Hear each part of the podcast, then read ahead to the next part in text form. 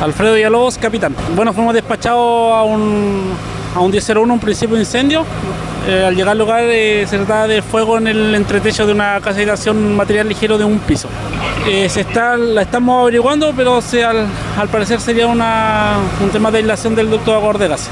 Un voluntario de octava compañía que sufrió una caída aproximadamente dos metros de altura al llegar a la emergencia estaban realizando la, el trabajo inicial y estabilización de trabajo de escala cuando el voluntario pisó el, estos tragaluz cayó aproximadamente un metro y medio, dos metros de altura.